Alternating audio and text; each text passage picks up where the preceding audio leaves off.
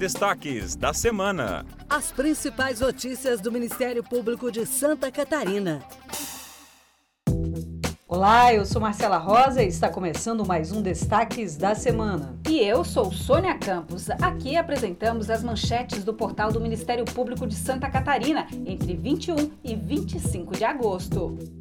Começamos esta edição com um alerta sobre a educação em Santa Catarina. Nesta sexta-feira se celebra o Dia Nacional da Educação Infantil. Essa data serve como uma necessária lembrança sobre o compromisso da sociedade com a educação das crianças. Um levantamento feito pelo programa Educação na Meta do Ministério Público de Santa Catarina mostra que faltam pelo menos 25 mil vagas em pré-escolas e 50 mil em creches catarinenses. Essa defasagem descumpre cumpre a primeira das 20 metas do Plano Nacional de Educação. A Meta 1, que já teve seu prazo encerrado em 2016, determinou que a rede de educação infantil no país deveria ter vagas para todas as crianças da pré-escola e, no mínimo, 50% da educação infantil em creches. Ambos os resultados estão atrasados. Por isso, o Poder Executivo Municipal, com a participação da comunidade, deve priorizar em seus orçamentos a destinação de recursos para atender a meta 1, conforme também determina o artigo 10 do Plano Nacional de Educação.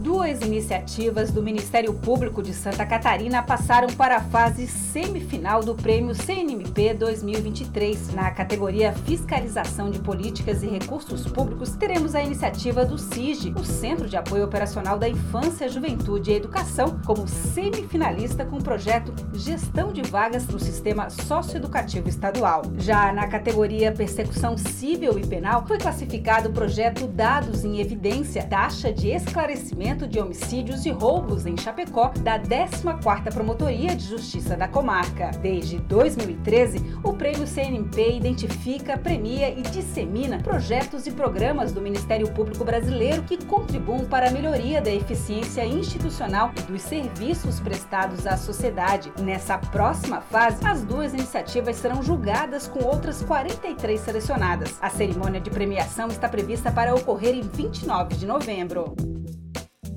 Essa semana também teve a operação do GAECO, Grupo de Atuação Especial de Combate às Organizações Criminosas. A operação Sodalitas Finis prendeu 70 pessoas investigadas por tráfico de drogas, homicídio e roubo em cidades de Santa Catarina e do Rio Grande do Sul. Já foram cumpridos 70 dos 76 mandados de prisão preventiva e 101 mandados de busca e apreensão, todos expedidos pelo Poder Judiciário da comarca de Xaxim, a pedido do Ministério Ministério Público de Santa Catarina. A operação que tramita em sigilo é resultado de meses de investigação unindo esforços de diversas unidades de segurança do Estado e é uma resposta contra as atividades do crime organizado. Agora vamos dar um giro pelo estado e acompanhar outras atividades do Ministério Público em Santa Catarina. Neste mês tivemos muitas ações do MP catarinense pelo Agosto Lilás. Aqui na capital, nesta sexta-feira, um ciclo de diálogos sobre a Lei Maria da Penha debateu formas de aperfeiçoar o combate à violência de gênero no âmbito doméstico. Na mesma ocasião, o Procurador-Geral de Justiça, Fábio de Souza Trajano, assinou o ato que amplia e expande o núcleo de atendimento às vítimas de crimes, intitulado agora como NAVIT, que vai ganhar maior dimensão, objetivando ações, proteção dos direitos e apoio humanizado às vítimas por todo o estado de Santa Catarina. A campanha do Agosto Lilás também promoveu capacitações e palestras por todo o estado para conscientização sobre o combate à violência contra as mulheres. Em Urubici, teve roda de conversa com a população e em Caçador, o promotor de justiça Pedro Francisco Mosman da Silva participou de 25 audiências judiciais em apenas quatro dias, acompanhando mulheres vítimas de violência doméstica e buscando a condenação dos agressores. Já em Navegantes, estudantes do ensino médio da rede pública tiveram uma palestra com promotora de justiça Bianca Andriguete Coelho sobre a Lei Maria da Penha e a espiral da violência contra mulheres, para que a sociedade compreenda os temas e as meninas não sejam vítimas de situações abusivas. E em São Lourenço do Oeste, um homem que tentou matar a ex-companheira asfixiada no meio da rua foi condenado pelo Tribunal do Júri. Ele foi sentenciado a mais de 18 anos de reclusão. Os crimes ocorreram em maio de 2022 e o réu alegou que no dia do crime estava apaixonado. O promotor de justiça Matheus Minuzzi Freire de Fontoura Gomes reitera o perigo da falsa justificativa de crimes passionais. No mês de agosto e lás, nós lembramos que isso não é amor.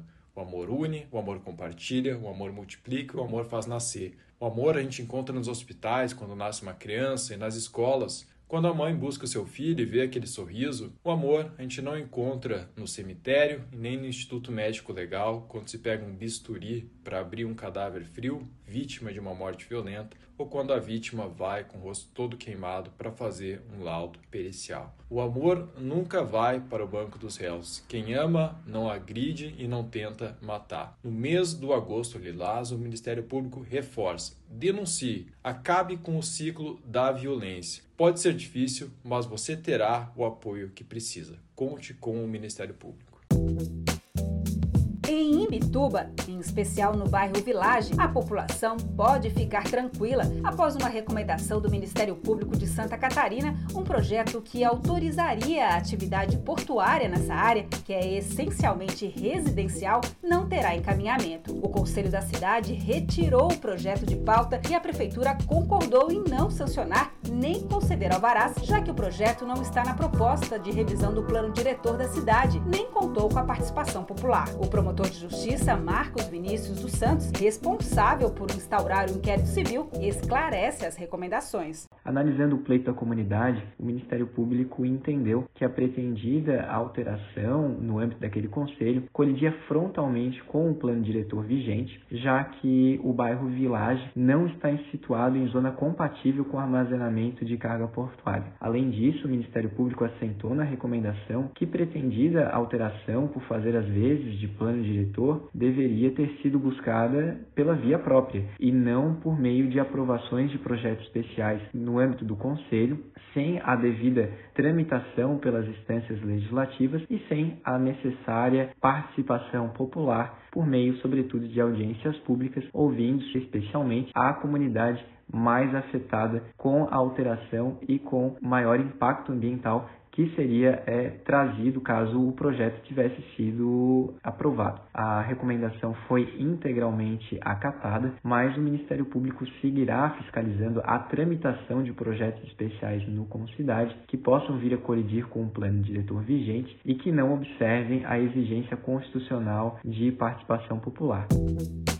Na capital, o Ministério Público Catarinense vai apurar cerca de 100 obras com possível irregularidade. A 29ª Promotoria de Justiça da capital e o Centro de Apoio Operacional do Consumidor receberam um dossiê do Sindicato da Indústria da Construção Civil da Grande Florianópolis, contendo informações de obras em andamento sem incorporação imobiliária. O documento aponta dados, locais e nomes de empresas que estariam oferecendo empreendimentos a preço de custo sem atender às exigências legais legais. Vamos ouvir o promotor de justiça Wilson Paulo Mendonça Neto. A 29ª Promotoria de Justiça da Capital vai apurar cerca de 100 obras em andamento com possível irregularidade na capital. A partir de farta documentação entregue pelo Sinduscom da Grande Florianópolis, o Ministério Público ficou a par de locais e nomes de empresas que estariam oferecendo empreendimento a preço de custo sem atender às exigências legais. Uma das linhas de apuração é de que clientes, sem saber, não estariam comprando o imóvel como pensam, mas sim se tornando sócios do empreendimento, a chamada sociedade de propósito específico, que demanda requisitos legais próprios. A publicidade que vem sendo feita nesse tipo de empreendimento preocupa muito as autoridades. Nesse modelo, os clientes se tornam responsáveis também por possíveis ônus da obra, como questões trabalhistas, ambientais e até futuros problemas estruturais. Com base nisso, o Ministério Público vai investigar a situação por meio de inquérito civil, a fim de apurar também se essas empresas estão realizando a incorporação imobiliária, um registro público que é obrigatório para quem vai vender na planta e serve como garantia ao consumidor que a obra será concluída e entregue. Em Criciúma, o Ministério Público de Santa Catarina deu apoio às forças de segurança pública na investigação do sequestro de uma menina de apenas 11 anos. O promotor de justiça, Marcos Vinícius de Faria Ribeiro, da primeira Promotoria de Justiça da comarca de Criciúma, manteve contato com as equipes da Polícia Civil durante todo o dia, o que ajudou a agilizar medidas investigativas como pedidos de diligências e o encaminhamento à justiça, resultando assim no fim do sequestro na madrugada desta quinta-feira. O Ministério Público segue trabalhando para punir todos os responsáveis. Assim chegamos ao final de mais um programa. Essa foi a edição dos destaques da semana de 21 a 25 de agosto do Ministério Público de Santa Catarina. Eu sou Marcela Rosa. E eu sou Sônia Campos. Acompanhe o Ministério Público e mantenha-se informado sobre o nosso trabalho pelo Estado. Acesse o nosso portal e leia muitas outras notícias. mpsc.mp.br. Bom fim de semana e até mais! Você ouviu Destaques da Semana. Acesse outros conteúdos no portal do Ministério Público de Santa Catarina, mpsc.mp.br.